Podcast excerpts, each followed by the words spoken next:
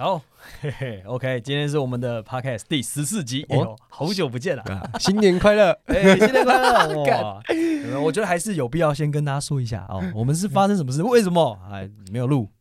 在那边偷懒是不是？在那边为什么都？啊，不就拖延症？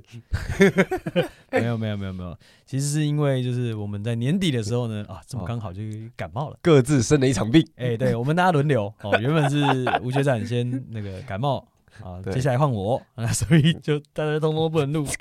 对，对我先拖一个礼拜，凌晨再拖一个礼拜。对对对对，然后这不小心呢，就哎，对吧？啊，原本大概就是拖两周更新一次啊，多这多这两个礼拜，差不多就变一个月。哎呦，对啊，啊，这没办法啦哦。但是呢，因为我们也算有休息过了，年末就是大家要休息嘛，对啊对啊，那我们声声音变正常了。对对对，我们过年就不休息了。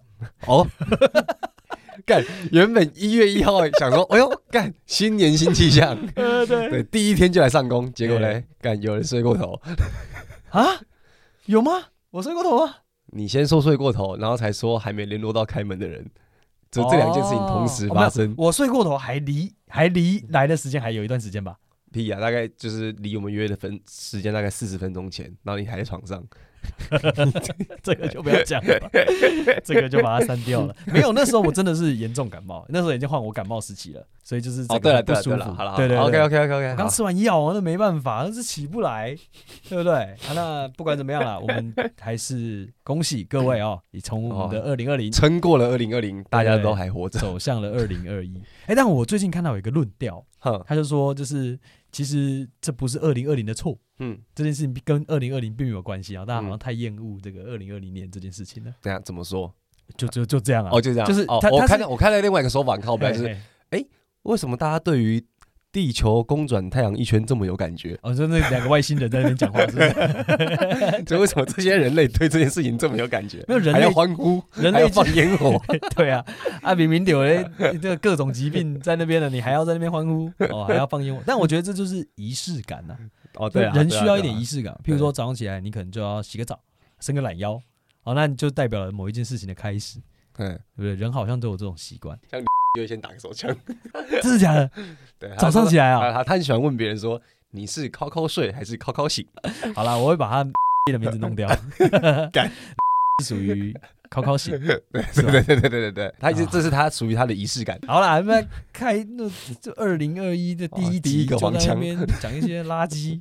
我们今天是想要跟大家聊聊这个二零二零的回顾啦，好，发生了哪些事情？哦，一个月前本来想聊这件事情，哎，对，那那那个时候觉得就是啊，这个月可能还会发生很多事。呃，那想不那时候想说，一个是还有一些事情要发生，对对对，另外一个是，哎，这个月应该还有下一集要录完。结果，结果这就是下一集 啊！对对对，恭喜大家，下一集。好好，我们不是在混，我们真的感冒啦，真的不舒服啦。对啦，要不然咳两阵。你看，你看，哎，你这听起来在咳嗽，听起来真是。好，OK。那我们原本想要回顾一下二零二零，因为的确是发生很多事情啦，也有很多人在做回顾了。但我们还是哎想顺势聊一下我们的年度目标这件事情。先聊回顾吧。现在先回顾才有展望嘛。我们我们先来聊这个对凌晨来讲没有什么感觉的回顾。年度回顾就是我们反正就在十二月最后那一两个礼拜，那你在脸书上就会看到很多人发文嘛，说哦，看二零二零要结束了，那我今年呃过得怎么样，好或不好？那通常社群媒体就是一个自我展演的平台，所以也不能把自己讲的太差，所以通常还是会拿几件就是好事。去无存迹一下，拿几件有正面意义的事情来跟大家分享一下，对对对。对，刷个存在感，然后把一些就是不好的事情隐藏起来，对对对，今年就很丰富。因为工作当然也是有分，就是本来就很有趣的工作，或者本来比较无趣的工作，对。但我觉得不管是做哪一种工作的人，都还是会以我刚刚讲那种方式来跟大家分享一些，就好像有做到一些事情，嗯，对。那比如说，就是最近有看到一个啊，我们的学妹。对，他也是离职了，嗯，对，他就是工作做到十二月底，然后搭配了一张就是很瞎妹的照片，然后跟大家说我离职了，对，然后分享一下这一年多工作的心得等等。这个是那个在教育部工作的学妹吗？哎，要讲这么多吗？教 教育部工作的学妹有这么多，你哪知道是哪一个？对啊，反正就是大家怎么回顾是一回事啦，嗯，对，然后通常就是刚刚说的会讲一些呃各自做到什么事情。那对我们或至少对我自己来讲，当然干都活到三十岁，也都知道不需要跟人家比。嗯，你不见得是同个产业的啊，即便是同个产业，大家状态也不太一样，人家过得好或不好，就是不需要这样硬要去比较。对，可是呢，除了比较，你当然还是会把这个当做一个契机，就是回头检讨自己说，说哦，大家做到这些事情，那我呢？哦，我到底做到哪些？对，我的二零二零到底做到了什么事情呢？OK，我觉得这个就很常见在社群媒体上面，因为大家就比如说，你怎么拍就是正妹帅哥嘛，好了，稍微就是很像剪辑一样，你把你要的地方留下来，不要的地方把它剪掉，然后大家看到就觉得，哎，你讲话怎么那么顺？哦，这种感觉一样，然后就好像是 IG 或者是 Facebook，大家看到，哎，你今年怎么过得那么精彩？搞不好他得癌症呢？他 也没这样，没有比喻比喻。好，就是可能有各种狗屁倒灶的事情，或是让他觉得很难看的事，他不可能去讲嘛。对。那在大家眼前，一个人是好事那么多，另外一个人好事也这么多，看着看着就觉得看自己好像很废。不要比较，然后自己回头检视一下过去一年发生什么事情。嗯。然后。不管你是要把那些好的事情，就是写故意写给别人看，对，还是只是就算只是写给自己看，自我感觉很好，哎，这是比较不好听的说法啊，好听点说法叫做自我鼓励。OK OK OK，我觉得这也没有不好啦，自立自强。对对对对对，一个还有一个点呢，我自己是大概这三四年对这件事情比较有感觉，我觉得那个跟的确是跟年纪有关，因为到了这个年纪，你说不管在各个产业。也差不多到了一个能够做出些什么的阶段，或是应该要做出些什么的阶段吧。对，所以你身边的人才会有办法写出一些、说出一些东西、做出一些东西，嗯、然后同时你才会又更觉得，看我怎么还没做出一些东西？OK，就是觉得别人都做到，自己没做到了。但我觉得这个频道真的很像，就是一个三十岁男人的焦虑的，就是 一直在发作，就三十岁。但我其实因为从你刚才这样子听起来，就是你会对于这些呃，比如说二零二零的回顾，或是个人的回顾，好，不管他发生什么事情的这些内容，嗯，感到心里有波动，嘿嘿，哎，就是觉得不管那个情绪，就是。你要说羡慕吗？还是自我反省呢？对，还是觉得自己应该要再更努力一点呢？对对对，鞭策自己呢？通常在这种情绪之后呢，很容易你就会有。下一年度的目标了。哦，你就觉得哇，大家都做那么多事，好，那我今年要先定个年度目标，二零二一，我一定今年要奋发向上，对，我要英检要考九百分，对对对对，哦，这先八百五好了，对对，要不然是要考英文、日文、西班牙文检定之类的，我要学会吉他，对，那这这件事情，我其实我二零二零年有做过，就结果而言，应该是。每个项目的完成度可能都不到五十趴，好像做一些些事情，可是又觉得干离原本原本想象的要做那个事情就有有点远。对，所以我今年目前就反而并没有那么想做。然后我后来想，就我个人的观察，很多人在设这种年度目标的时候，很常见的一种设定方法就是我要学一个东西，啊不管是可能是一种语言，或者是一种软体，或者技术，一门技能，对，嘿嘿。等等的。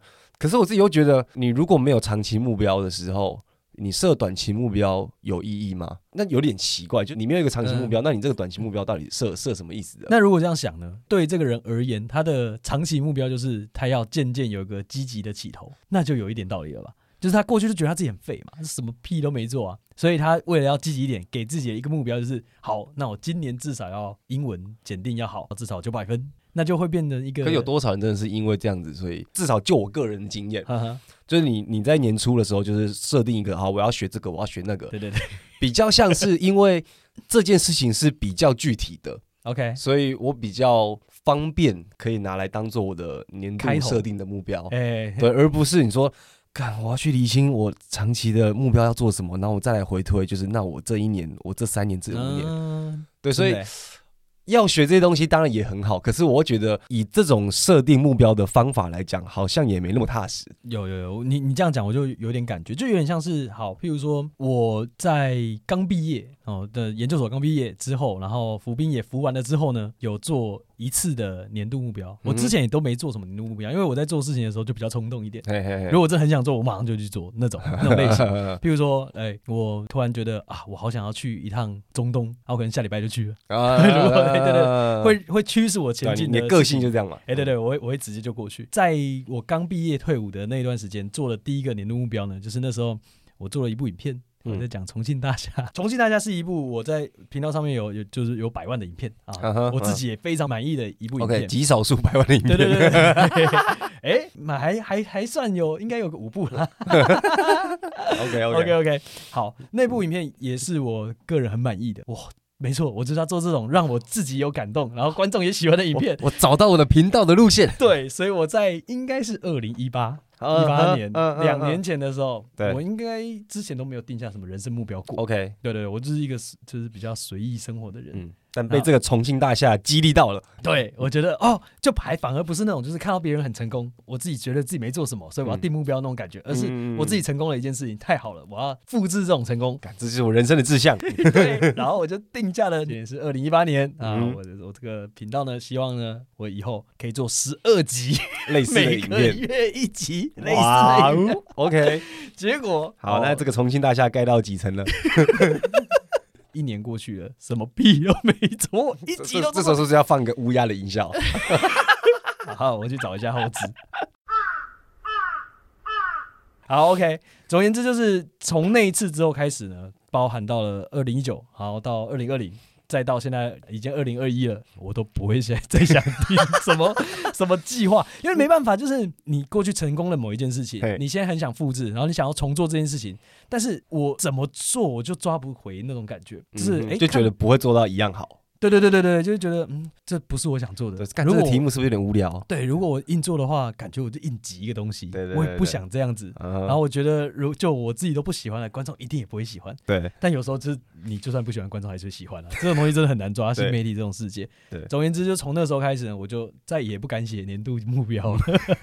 哇，也是一种症候群。对对对，那我就又回到我原本那种生活，就是。我今年或是我当下非常想做什么，我就去做那件事情。比较随意一点，对，就是没有没有一个明确的目标。但我后来发现，我也是比较属于在这种状况下会比较效率的人。如果我去定了一个东西，然后自己没做到，我反而会很沮丧啊，这个惨，你就更没效率。哦、对对对，就是硬去定一个，然后你就会回头来看，干为什么？就是明明定了，哦、然后还没做到，呃啊、怎么那么废？你死定活定定了一些 垃圾年度目标，然后也不是你刚才讲那种大目标。嗯、哼譬如说，这个人他已经发现，看我从今年很明确的感受到我身体不好了，嗯、哼所以我要定一个长期的目标，就是我今年至少一个礼拜运动一天。嗯，那从这个这样这样开始，又也不是这种啊，而是就是哦，好多人就是开始在秀他的那个金色证照，嗯、哦，那我也要去考，就你不是你热爱的东西，也不是你觉得。真的想追求的东西，也不是你的长期目标，导致你根本没办法做到这件事情。然后一年过去了，你又觉得自己很废。那最后呢，找出一个解套方法，那 po 一个迷因图，说我就烂，然后就觉得没事 了。就我觉得这对我来说不管用啊。有些人设定目标，一开始可能是带着那种自想要自我激励的动机，但是你如果稍微了解自己一点点，就会发现，哎、欸，这个自我激励的过程如果没弄好。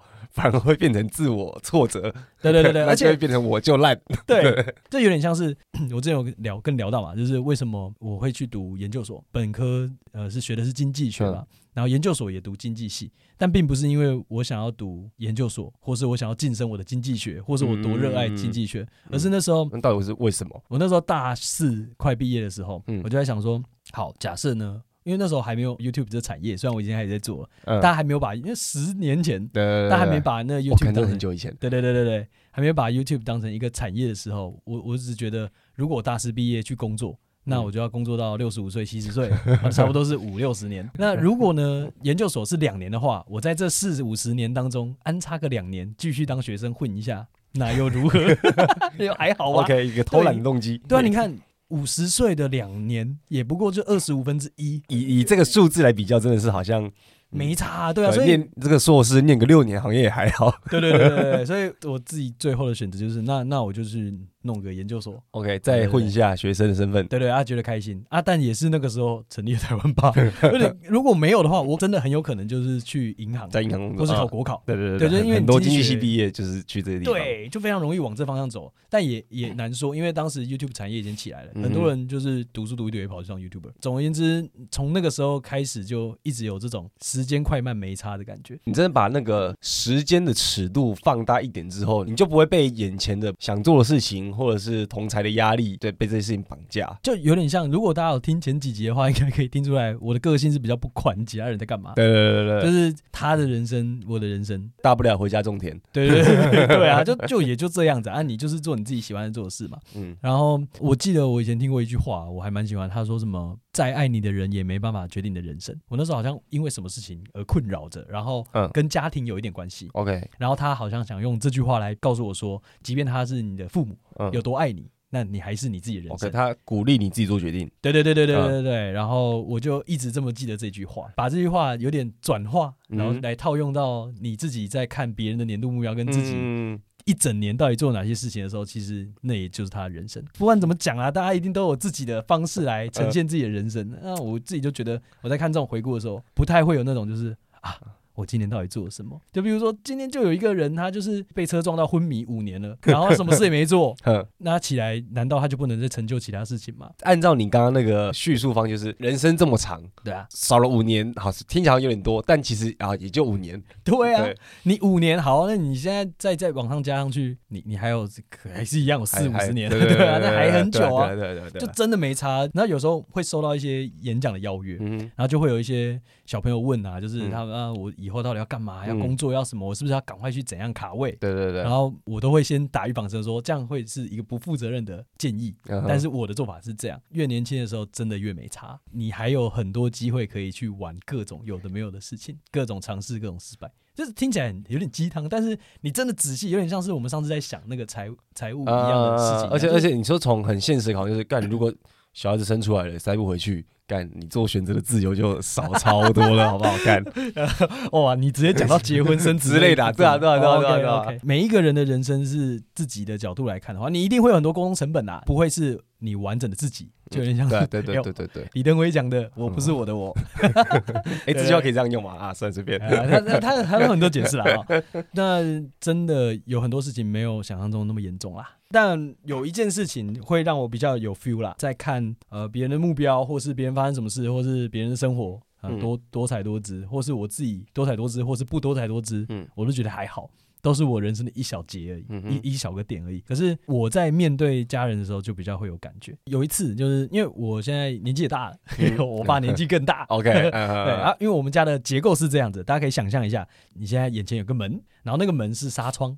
啊，那个纱窗呢，你是可以看透客厅，就从那个纱窗也可以看到客厅。啊、就你你从外面要回家的时候，对对对对对，嗯、啊，你还没开门嘛？嗯、哦，你钥匙准备要开门了，嗯、啊，你可以从纱窗看到客厅，嗯、然后客厅又直通厨房。厨房嗯、对，那厨房那边呢，你只会看到就是厨房的门而已。我我爸爸呢就会习惯在看不到的那个位置，就是你现在看过去，经过客厅再到厨房的看不到的那个位置旁边一点点，嗯、就是我爸坐着看电视的地方。哦，所以你从门口是无法直接看到你爸，看不到。对 Okay. 啊，你但是你看得到厨房灯亮亮的。Uh huh. uh. 那我因为我现在住在桃园，然后离我老家很近，嗯、也在桃园。那我有时候无聊就会回家看一下，吃个饭这样子，嗯、回家蹭个饭吃。对对对，我过去的习惯就是一到家啊，我也懒得开门嘛，然后就会叫我爸，就是哎、欸、爸。然后我爸就会把头探出来，那、嗯啊、把头探出来的时候，就会刚好在你纱窗看过去厨房的那个门的那个头，OK，他就会露出一颗头，哎，露出一颗头，他就他就会露出一颗头说，哎，回来了，他就过来开门，大概是这样。那我渐渐对于时间这件事情比较有感，就是因为我们刚才我们在讲说，就是你过去一年什么都没做的那种时间感，就好像是我荒废了这一年，嗯，然后时间流逝的那种感觉，是来自于近期。就是看到我爸，因为平常我爸都会把头露出来说：“哎，你回来了。”然后这一次就是我明明知道灯亮了，然后电视也有在，也有有声音，然后他在看什么？你你爸应该在就在客厅，在看什么棒球之类的，因为桃园国际棒球场在旁边，对对，他看棒球，然后听得到他棒球声音，然后我就叫：“哎，爸！”那就没有声音，没有反应，只有电视的声音。OK，然后我又再叫一声：“哎，爸！”就大声一点，稍微敲门这样子，嗯，他还是没听到，还是没反应。对，然后我就打我爸的手机。然后就对对对，电话响，然后我爸就说：“哎喂，然后怎么了？”我就说：“哦，爸，我在门口。”然后我爸就把头探出来，拿着手机，嗯，耳手手机还在耳朵上嘛，然后他就讲说：“哦，你回来了。”但是这时候声音是从从手机话筒传出来，对，然后当下那个感觉就很强烈，就是 OK。爸爸老了，真的老了。对，就是诶，你你过去看到那么这么常看到他，你你也开始知道说，哦，有一点白头发，那还好，也就是那个样子啊，有一点点皱纹，也就是这样。但但这是一个在你对很习惯的情境里面，突然被被破坏了。对，就有点像是。某个机械故障了吗？这个故事的哪一个螺丝钉掉了？对，导致故事没办法走向那个方向啊，就是不对，他应该是直接探出来，他手上不会有手机。你你习以为常的事情突然被改变了。对，我就是从那个时候开始感受到，就是哇，我爸老了，我时间不多了。这虽然是他时间不多。对不起，对不起，对不起。对对对，但是我会觉得，哎，我好像流逝掉了很多时间。一看到自己爸爸这样子，就觉得哦，对这件事情反而特别有感觉。我特别有感觉，尤其是去年我爸心脏要出问题，就是装支架啊，我就去看他，然后陪他去医院啊，什么换个尿袋啊，或者是这种这种很很真实的事情的时候，你就会觉得。时间真的不多嘞，我是不是该做什么？OK，所以我所以我的这种感受会来自于跟亲近的人的相处上，嗯，就比较是家人啊。但如果是然后回到我们刚才讲的，你去看一些其他人做的什么，今年多精彩，我觉得还好。哦。好啦，所以啊，就是这个，如果大家也觉得就是哎，突然听我们这样子聊一下，突然发现就是哎，好像是该回家看一下家人了，突然变成一个 笑讲孝道的节目，对对对，就是就会就像你刚才前面讲的那那迷音的图，那几个外星人在那边讲说啊，这群不过就是地球公转了一圈，他们在开心什么？就是与其在开心这个，还不如真的。回去看一下，真的会随着时间而流逝的东西啊！你刚刚讲到那个，你过去日常中很习惯的事情，然后突然被破坏掉，就这件事情，其实你你现在好像是讲一件好有点特别，然后你脑脑中一个很重要的记忆，嗯，可是其实武汉肺炎是真的在台湾以外的地方。哦破坏所有人的日常，哎，对，因为其实从年初嘛就开始就是什么口罩啊，要什么口罩国家队啊，然后后来就是嘿嘿嘿对对狗官啊，然后后来就 干三四月好像干疫情是不是要爆发，什么本土案例一天十个就十几个之类的，啊干紧张的要死，然后再抢口罩等等，我还记得当时大家整个社会的。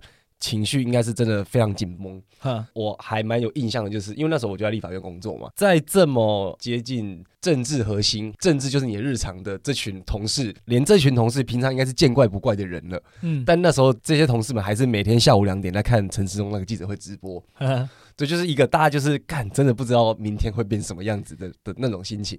那后来大家就知道，就是哦，台湾的确防疫做得很好，然后什么六月、七月报复性出游，国旅大爆发，然后三倍券，三倍券到底有没有效？哎，最近也可以，可以差不多可以检验了。对对对，差不多了哦，我很期待结果哦。对，反正就是从年初一直到后来，武汉肺炎在台湾的那个疫情的发展脉络大概是这样。嗯嗯。但其实我之前真的一直都没什么感觉，就包括连刚刚说那个陈时中每天下午两点记者会。我也基本上不会每天看，我就想说哦，反正就看一下，就是看个数字就好了。对对对，那如果真的政府有要发布一些，你要说呃禁令还是怎么样，真的会影响到你的日常生活，那再去知道说哦，那我明天还可不可以搭捷运出门？对对对对对，等到那个时候再来了解就好。但我到了年底，我真的很有感觉的是，我去看了伍佰演唱会，梁静茹演唱会，因为伍佰演唱会是在华山的那个仓库里面，所以其实他不是有位置可以坐的，所以其实大家就是站着，然后基本上就是会全部往前面挤嘛，真的是摩肩擦踵的一个场合。然后在那当下，因为已经十二月了，武汉肺炎即将一周年，然后世界各地的疫情迟迟没有转好，就觉得干这个世界好像真的很剧烈的变化。可是呢，我他妈还在这边看伍佰演唱会，所有人戴着口罩。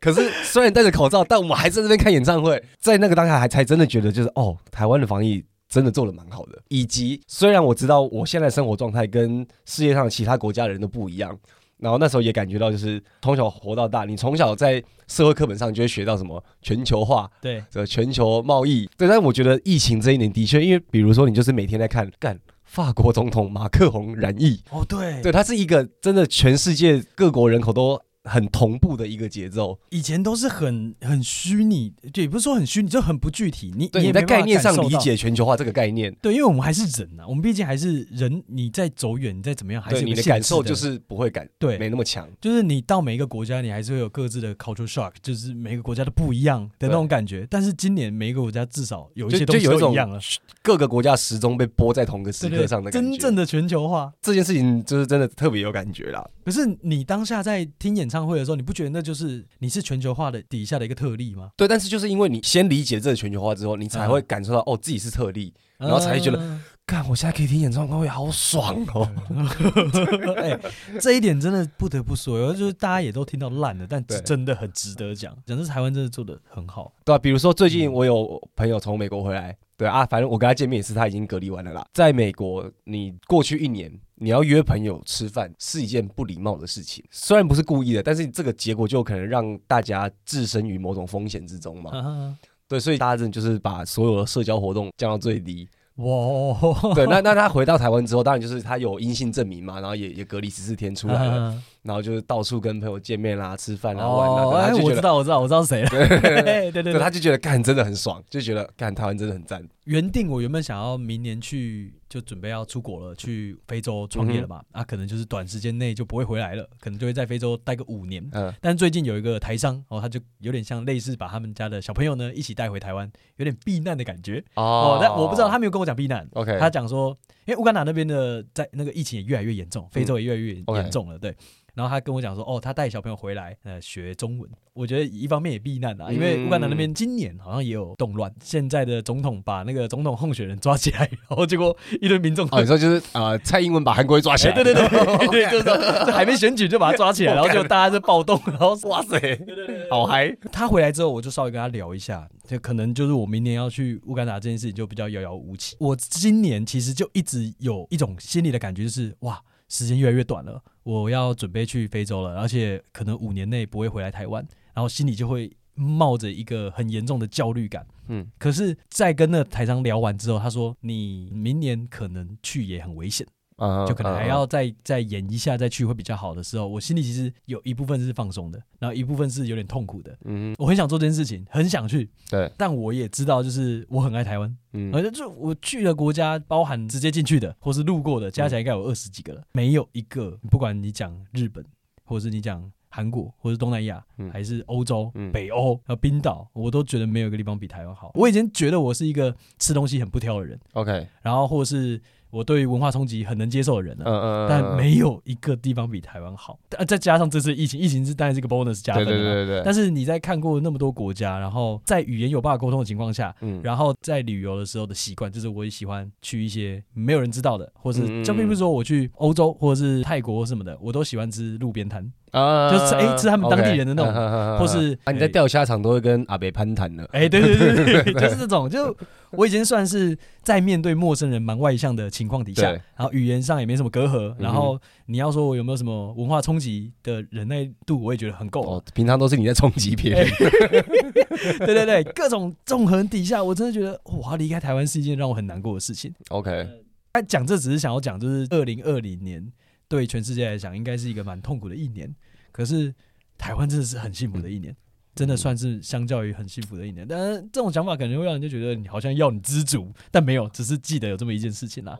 讲这一段真的只是想要分享感受而已啦。对啊，我今天也没有想要评论什么。对对对。但是哇，我真的就是走了一圈回来台湾就很不想走。但你也知道，就是一方面是你想做的事，二方面你不想走。啊，现在就有点像是你在算经济学或数学一样，正负看到底这么多负多这样子。疫情的部分大概到这啦。对啊，然后我觉得以这个二零二一的第一集，或者是它原本应该要是二零二零的最后一集，还是对。虽然现在这只是第十四集，还是可以稍稍的为这个频道来回顾，稍稍回顾一下当初我们对为什么要做这个那个你说的都对，这个这个节目这个 podcast。第一个嘛，我其实大概三年前就开始有在听 podcast，podcast 在台湾红也是今年的事情。哦，对你之前还有自己录哎，我感那个没有，应该只有私讯给几个朋友听过而已。我有听过，我听过录音。品质极差，哎，就是耳机在录了，对对对对对，而且发现就是哦，我真的没有办法一个人讲话，就是超超难。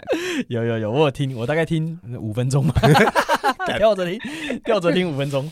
对，好，反正总之就是我自己对这一些就是所谓的新兴媒体一直都蛮有兴趣，因为我觉得它就是搭载着部分新的科技，然后你就有新的玩具，对我来讲比较像是新的玩具了。OK，对，所以比如说从五六年前，我自己就有去上 infograph 的课。就是有点像是资讯设计，对对对对，就资讯图表。就所以虽然我自己也不会，不是真的很会做那些东西，但我觉得学那些概念，然后看他们怎么做，蛮好玩的。Infographic 简单来讲，就是你只要用这张图，你就可以呃，不管在任何地方、任何国家、任何人看到这张图，大概就是这样来干嘛。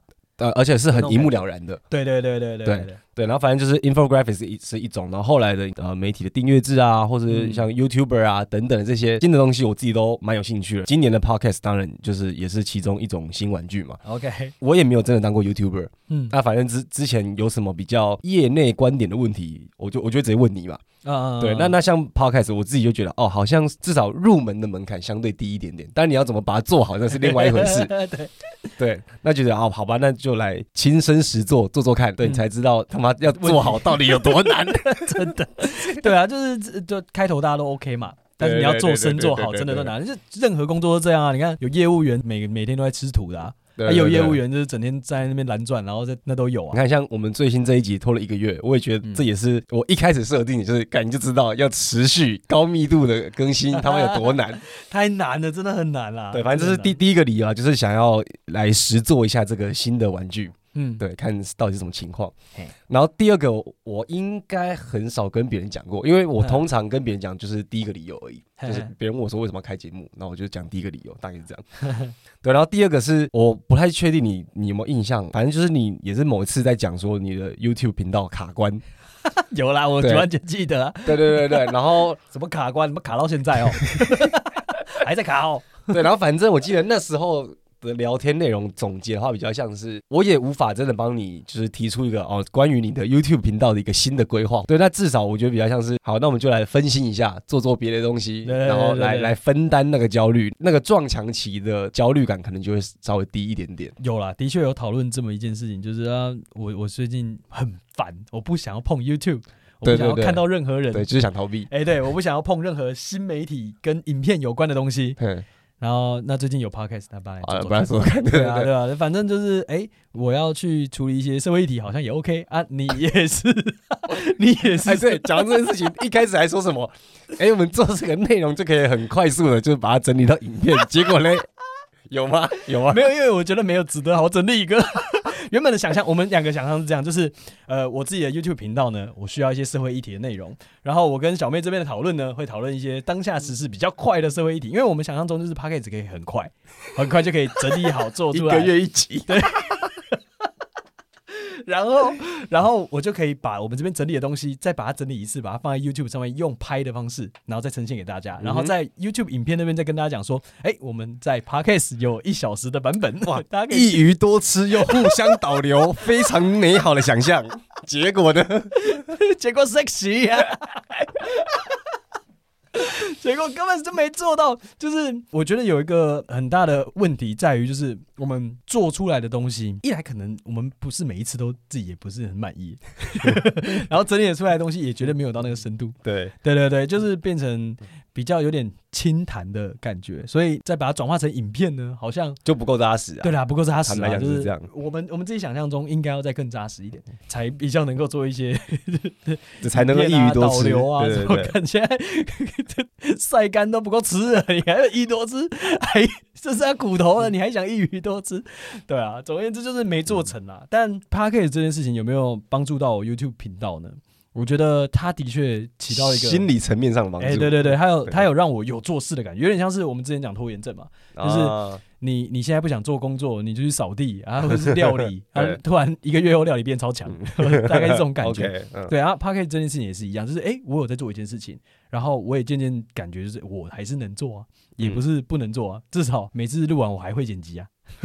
就是我哎，在装忙，对对对对对，在瞎忙一下，但我觉得 OK 啦，是的确有分心到，但这个分心我觉得是正面的，就对于我自己做频道也是正面的。第三个理由，我觉得是也是对我自己来讲，我我自己一直都没有一个认真经营频道的经验啊。哦，这个我蛮有经验的，我是指没有认真经营频道的这个部分，我蛮有经验。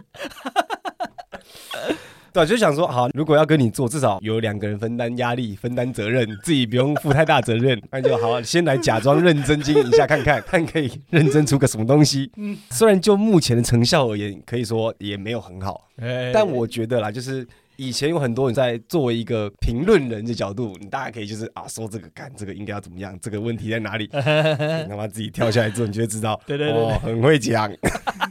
来，你来做做看。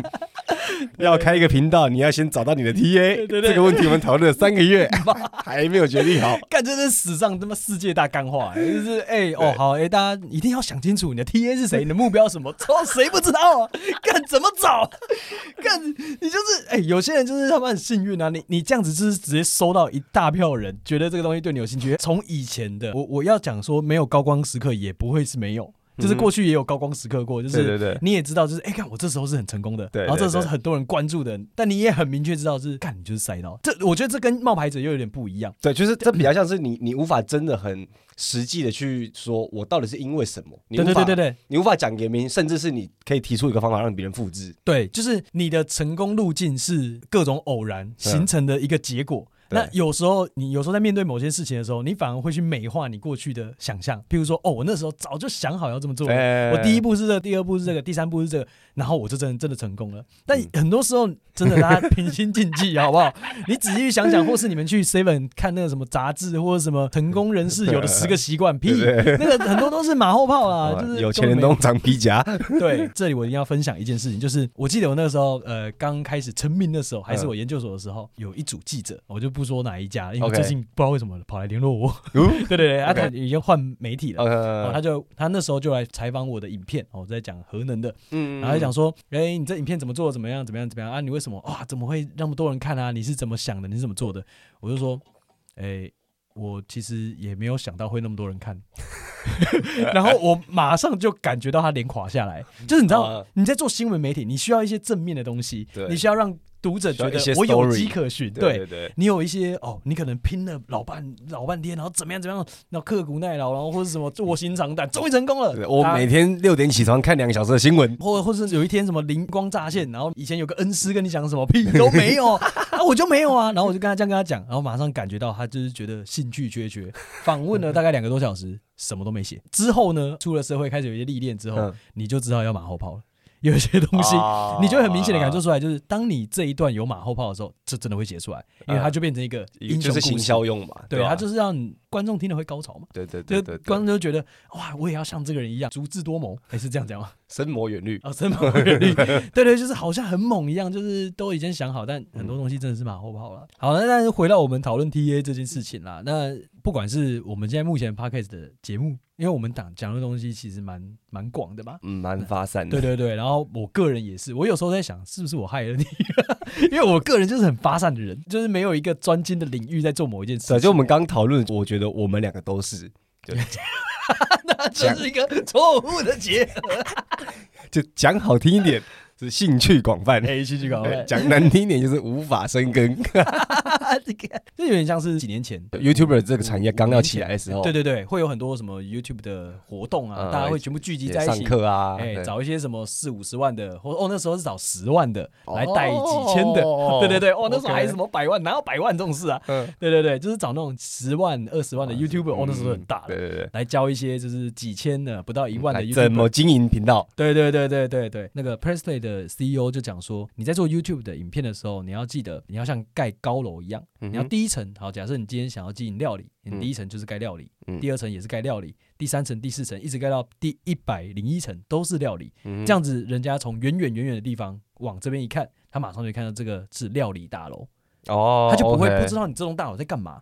啊，比如说商业大楼啊，第一楼是料理，然后第二楼是杂货，嗯，第三楼是脚踏车零件，就是很奇怪。那你人家就不晓得你这这栋大楼到底可以干嘛。我们现在这个节目就是在整个南阳平原盖一堆铁皮屋，对，这边盖一个，那边盖一个，你根本就整层是平的。所以你像就人家看台北一零一一样，你远远看到台北一零一，其他东西就是房子。OK，那，你也不知道房子里面在干嘛。对对对，对啊，除非你走很近，有招牌。就很像是观众点进你的影片，真的看清。有多少人会走那么近？就是没有。对对，大家是往那个大大的目标去。你只要一想到什么东西，就想要谁，那才是某一种成功。他曾经讲过这么一件事情啊。啊，我们也知道这件事情很重要，但反正目前这个问题还没有，还无法被好好的回答。对对，就是我们的个性导致 我们的兴趣广泛，导致我们哎理财讲一点啦，这个社会议题讲一点啦。我有个朋友跟我说，靠，我听你们陶朱远那一集，我真的是想要知道月薪五万怎么。买投出影员，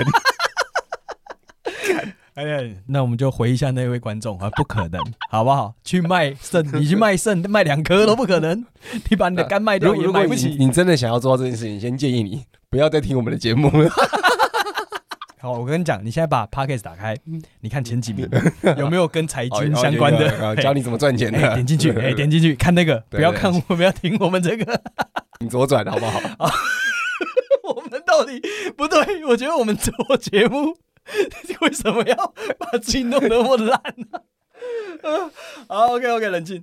好冷静，对啊，但但的确啊，这些都是理论上、概念上应该要做的事情、嗯、啊。嗯、我们刚才聊一聊的过程中，也没有想到哪个例子是盖铁皮屋盖一堆，然后目前很成功的人，不管是 Podcaster 还是 YouTuber，或是哪个艺人，或是什么，通常都是你很努力的经营某个地方。譬如说，好，你你盖了好几个呃料理，然后变成一个料理大楼之后，哎，你开始做一些副业。对对对，啊，通常是这种模式会比较容易成功。对对对，你还是要先有一个对你核心的东西，就是台塑出个牛排，哎，不对不对 不对不对，台塑是先弄石油，再弄牛牛排。好了，好好不管了，反正就是那个样子嘛。就通常副业是你已经稳定了，你扎根了，扎够深了，你再去做一些其他的事情。大胃王哦，芊芊啊，再去出面之类的，对啊对啊，因为拍影片再来做其他事，这样可能会比较容易成功了。好期待有一个大胃王 Podcaster。